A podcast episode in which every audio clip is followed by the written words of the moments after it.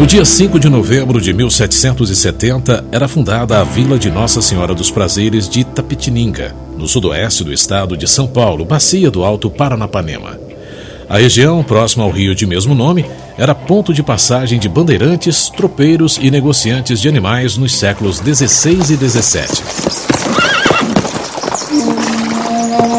A palavra Itapetininga tem origem tupi-guarani e significa caminho das pedras secas ou pedra seca. Os portugueses Simão Barbosa Franco, Domingos José Vieira e o paulista Salvador de Oliveira Leme, conhecido como Saratuyá, nascido em Sorocaba, são apontados como fundadores. A vila, que ficou conhecida como Itapetininga, foi criada sobre o povoado erguido pelo português Domingos José Vieira, que viria a ser o primeiro capitão-mor, substituído depois por Salvador Leme. Itapetininga era pouso de tropeiros do Rio Grande do Sul que traziam gado e mercadorias para a conhecida Feira de Muares de Sorocaba, a 12 léguas dali, o equivalente a 70 quilômetros.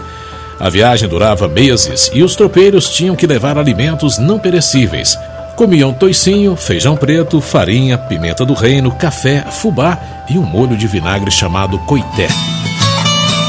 Nas paradas, o feijão quase sem molho era comido com pedaços de carne de sol, toicinho, farofa e couve picada.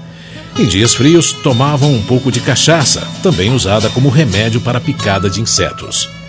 A Feira Anual de Sorocaba, realizada entre janeiro e maio, era o evento comercial mais importante do Brasil. A vila de Itapetininga foi elevada à condição de comarca em julho de 1852 e passou à condição de cidade em março de 1855.